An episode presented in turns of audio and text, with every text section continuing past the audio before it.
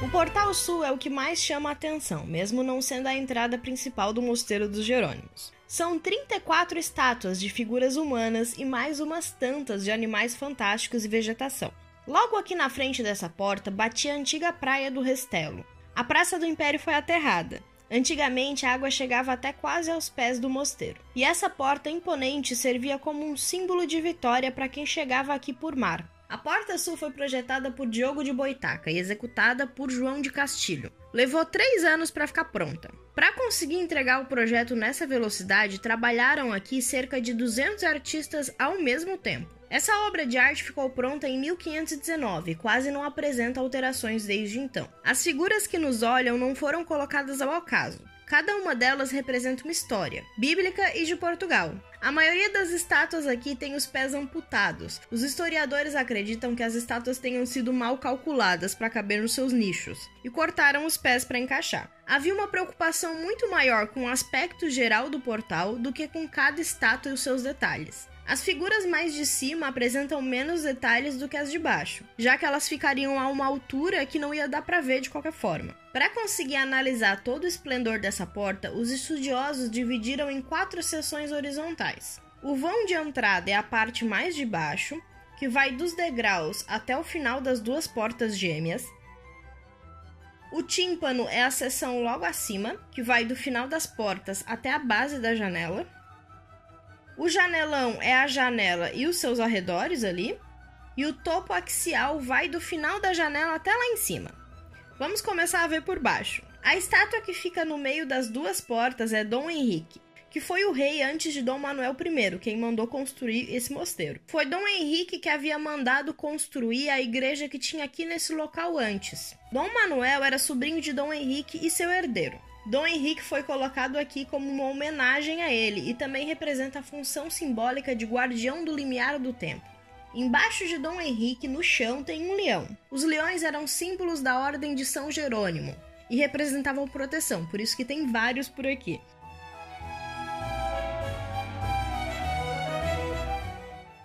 Redor das portas estão vários animais, reais e fantásticos.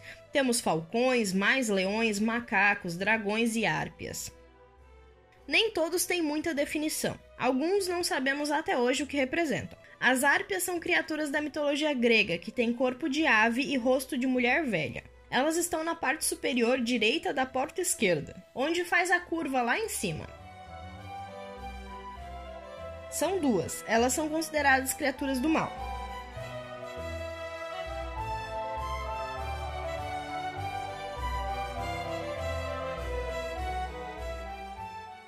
As estátuas humanas dos lados são de profetas da Bíblia. Vamos aproveitar para ver com detalhe aqui algumas coisas embaixo, já que não vai dar para observar de perto os pormenores lá de cima. Do lado direito do portal, dá uma olhada abaixo do profeta que está virado para a Praça do Império. O que está bem de frente mesmo, não os que estão virados para a porta. O que está retinho de frente para a praça. Embaixo dele tem um dragão alado que segura um escudo com uma esfera armilar.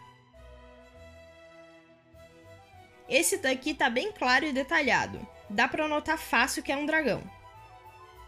A esfera armilar é aquela ferramenta usada por os marinheiros se orientarem em alto mar e que aparece aqui no mosteiro em vários momentos.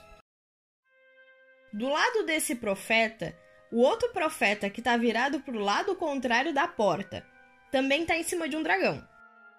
É o que está de costas para a porta, virado em direção à confeitaria dos pastéis de Belém.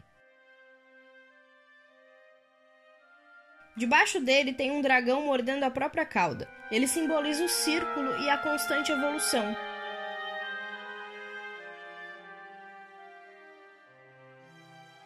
Agora deixa eu te mostrar duas sereias com asas. Sim, sereias com asas. Elas estão debaixo de outro profeta. Ele também está na direita das portas, nessa mesma coluna, mas no lado de dentro da coluna. É o primeiro de fora para dentro.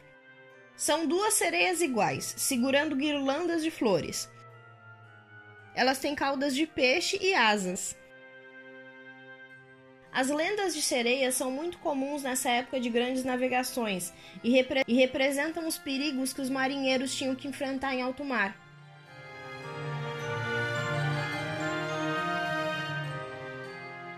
Logo acima das portas, na região chamada de tímpano, estão representadas cenas com São Jerônimo. Na parte esquerda, exatamente acima da porta esquerda, você pode ver um São Jerônimo tirando um espinho da pata de um leão.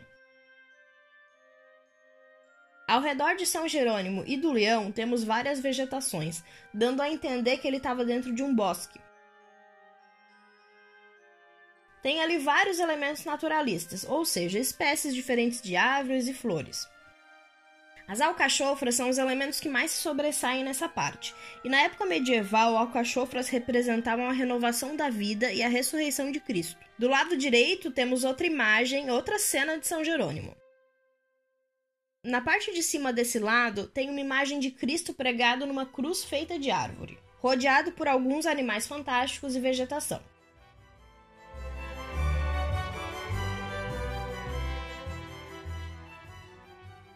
No canto direito inferior dessa imagem está São Jerônimo, acompanhado de novo por um leão aos seus pés.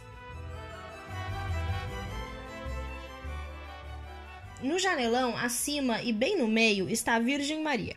É uma Nossa Senhora de Belém, com o menino Jesus na mão direita, e na mão esquerda ela segura uma taça onde ela recebeu os presentes dos Reis Magos. A Nossa Senhora de Belém é associada ao momento da visita dos três Reis Magos.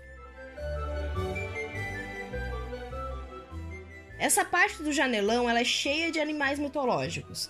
Grifos, hipogrifos, orelhudos, que eram animais com orelhas gigantes e meio monstruosos, não coelhinhos fofos. Eles parecem mais um morceguinho. Ao redor da Virgem Maria estão vários padres da igreja. E lá em cima está São Miguel, que é o anjo guardião do reino, segurando um escudo com as armas de Portugal.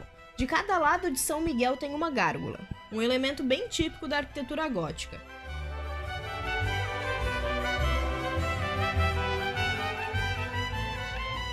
Agora, para continuar sua visita por Belém, eu sugiro que você atravesse a Praça do Império e vá até o Padrão dos Descobrimentos, que fica na beira do Tejo.